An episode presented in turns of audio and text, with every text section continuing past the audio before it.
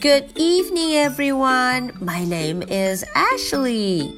Today is Wednesday, September the 12th.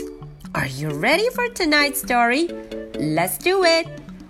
Pip and Posy, the super scooter.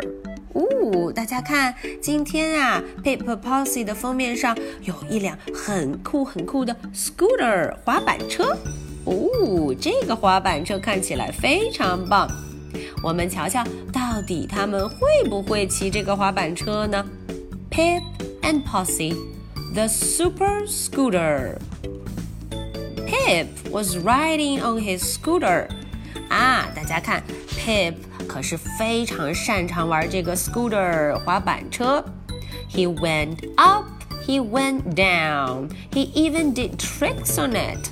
哦，它呀既可以 up up up 往上，还可以 down down down 往下。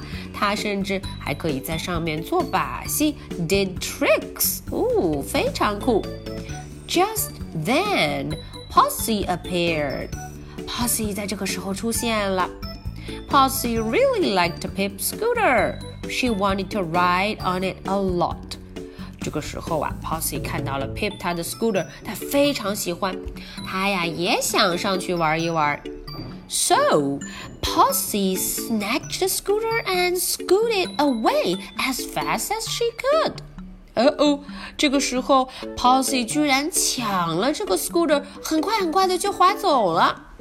Pip felt very cross. Oh no！这个时候，Pip 就觉得很生气。He is very, very cross. He's so angry. Posse had never been on a scooter before. 这个 Posse 呀，从来都没有骑过滑板车 scooter。But she thought it looked very easy. 她觉得这个看起来很简单。She went up she went down, and she even tried to do a trick on it. 呜，她学着 Pip 的样子，想要 up up up, down down down，还要在上面做把戏 trick。Uh oh, careful, Posse！可是要小心呀，Posse。Then Posse fell off the scooter. Ouch！大家看，Posse 从上面摔了下来，重重的摔在了地上。 Oh dear！大家都惊呆了，小伙伴们都说：“Poor Posse，可怜的 Posse。”嗯，Posse 在旁边哭了起来。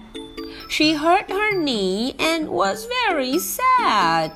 呃哦，Posse 很伤心，在边上哭了起来，因为呀，她的膝盖 knee，她的膝盖受伤了。So Pip looked after Posse and her sore leg。这个时候，Pip 就来了，他呀很细心的照顾了 Posse，给他贴上了膏药。I'm sorry for taking your scooter, Pip," said Posse. Posse 说：“对不起，我拿走了你的 scooter，对不起。”Thank you for looking after me. 嗯，他说很谢谢你照顾我哦，Thank you. Pip and Posse had a big hug. 啊，Pip 和 Posse 就不吵架了，他们紧紧地拥抱在了一起，a big hug.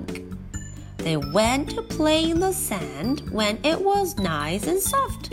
嗯，接下来他们就去玩了沙子，在里面搭了城堡，看起来非常有趣哦。And then they went home for tea。接着呢，他们就一块儿回家喝下午茶了。Hooray! Okay, so that's the end of the story. Now, are you ready for my two questions? Question number one What can Pip do on his scooter?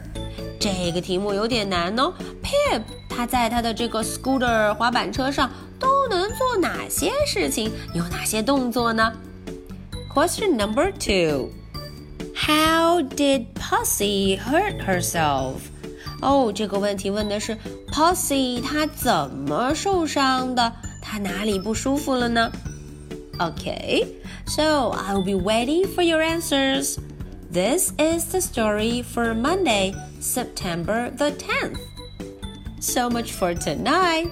Good night. Bye.